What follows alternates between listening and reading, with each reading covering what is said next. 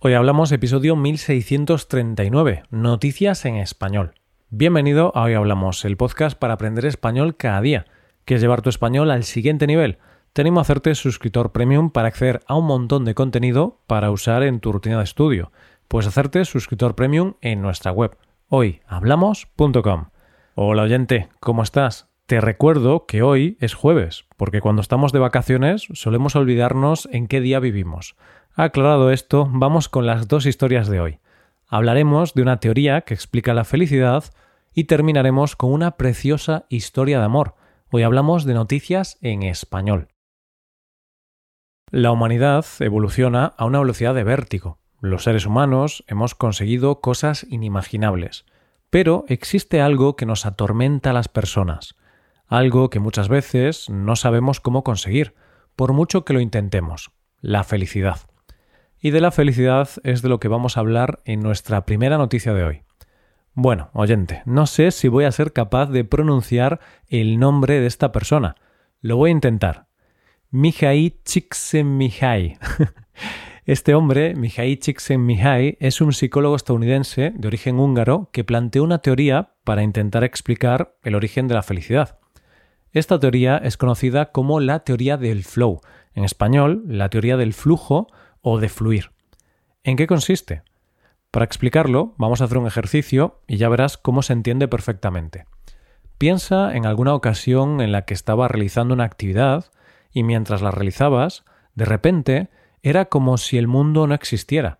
Puede ser la actividad que tú quieras. La ejecutabas sin reflexionar, sin estar pendiente de cómo hacer esa actividad, sino que la concentración era tan grande que solo estabas centrado en lo que estabas haciendo.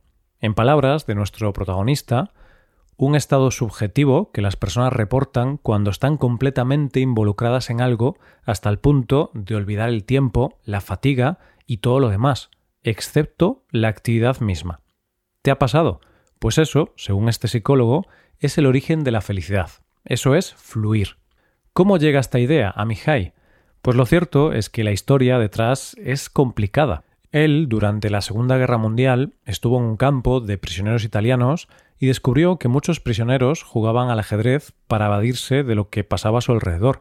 Ese fue el germen de su teoría. Poco después se interesó por saber qué les ocurría a deportistas, músicos y artistas cuando alcanzaban el máximo rendimiento en las actividades que realizaban.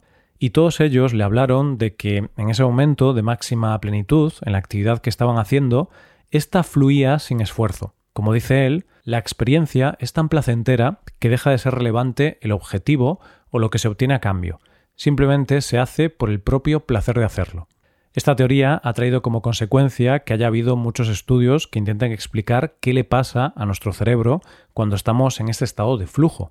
No vamos a analizar en profundidad esto, pero sí que vamos a conocer cuál es la conclusión de estos estudios.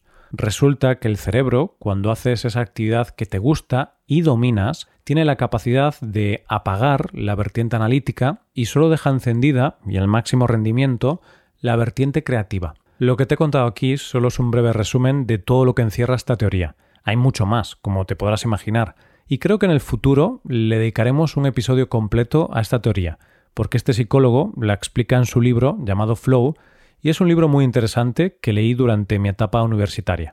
Un día de estos lo voy a volver a leer y hacemos un episodio completo hablando de su teoría.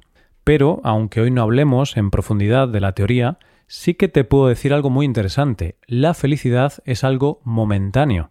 Así que puede que no debamos buscar la felicidad global, sino buscarla en los pequeños momentos de la vida. Vamos con la segunda y última historia del día.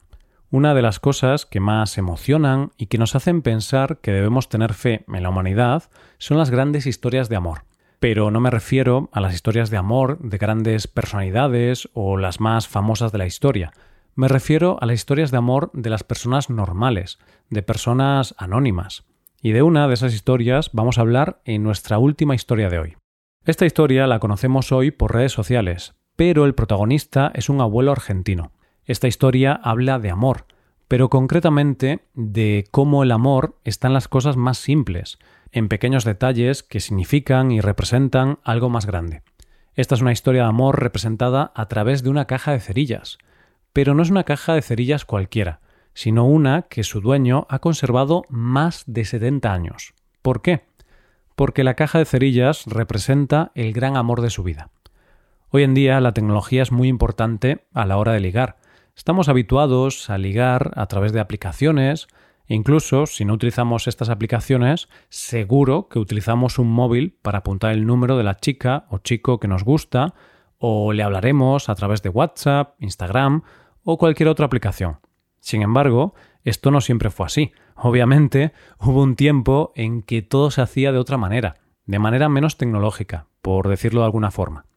El protagonista de nuestra historia, cuando conoció a la que sería su futura mujer y gran amor de su vida, no pudo anotar su número en la agenda de su móvil, porque no existían los móviles, claro.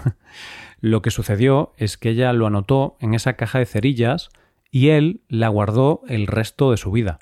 Pero lo cierto es que no solo guardó esa caja de cerillas con el número, sino que cuando se abre esa caja hay algo más. ¿Qué hay? En la caja está guardado el lápiz con el que aquella joven y futuro amor de su vida apuntó su teléfono. Este hombre guardó estos objetos porque sabía que ese número iba a cambiar su vida. Ese número era el del gran amor de su vida, y tras 70 años sigue conservando este recuerdo. Para él es una forma de recordar y de tener siempre con él a su amor una vez perdido, y para no olvidar cómo empezó todo. Esta historia se ha convertido en viral y son muchos los seguidores que están enganchados a esta historia de amor, y no es para menos, porque realmente un amor como este es lo que hace que podamos seguir teniendo fe en la humanidad y en aquello de que el amor puede mover el mundo. Eso sí, esta historia me hace pensar en las historias de amor de hoy en día, que quizá no van a ser tan románticas como las del pasado. ¿Qué podemos guardar de recuerdo? ¿Una captura de pantalla de nuestra primera conversación por Instagram o por Tinder? bueno, no sé si será el recuerdo más bonito. Pero bueno, está claro que lo más importante es el amor y no la forma en la que lo alcanzamos. Y esto es todo por hoy, ya llegamos al final del episodio. Antes de acabar, recuerda que puedes utilizar este podcast en tu rutina de aprendizaje, usando las transcripciones, explicaciones y ejercicios que ofrecemos en nuestra web. Para ver ese contenido tienes que hacerte suscriptor premium en hoyhablamos.com. Esto es todo, mañana volvemos con dos nuevos episodios. Lo dicho, nos vemos en los episodios de mañana. Paso un buen día, hasta mañana.